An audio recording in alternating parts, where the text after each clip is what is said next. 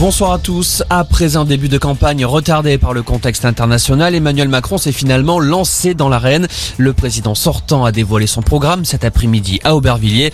Parmi les mesures phares, la réforme des retraites. Emmanuel Macron prévient, il va falloir travailler plus longtemps. Écoutez. La réforme que je souhaite mener, c'est d'augmenter l'âge légal progressivement, avec un système de trimestre progressif, mais donc de mener cet âge légal jusqu'à 65 ans, de prendre en compte les carrières longues, ce sera un sujet de négociation, mais celles et ceux qui ont commencé à travailler très tôt, faut le prendre en compte, de prendre en compte les questions d'invalidité et de pouvoir de la manière la plus individuelle possible, prendre en compte aussi la réalité des métiers et des tâches pour avoir un système qui est juste. Et, entre autres, pour accompagner cela, un travail qui reposera sur le dialogue social pour repenser les carrières longues et mobiliser l'ensemble des branches professionnelles contre le chômage des seniors.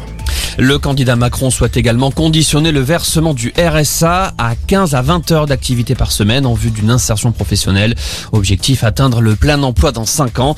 Emmanuel Macron s'engage également à recruter 50 000 infirmiers et aides-soignants dans les EHPAD. Yannick Jadot aussi a dévoilé les grandes lignes de son programme et notamment sur la question de l'école. Le candidat écologiste veut que les élèves passent plus de temps sur les savoirs fondamentaux. Pour y arriver, il n'exclut pas de tailler dans les vacances d'été. Emmanuel Macron, Yannick Jadot, mais aussi tous les autres candidats ont été interpellés aujourd'hui lors de manifestations aux quatre coins de la France à l'appel des syndicats. Le but, demander des revalorisations salariales.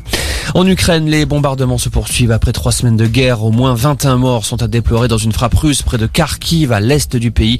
Une école et un centre culturel ont été détruits. Et puis en foot, Didier Deschamps a dévoilé sa liste pour les prochains matchs amicaux des Bleus fin mars contre la Côte d'Ivoire et l'Afrique du Sud.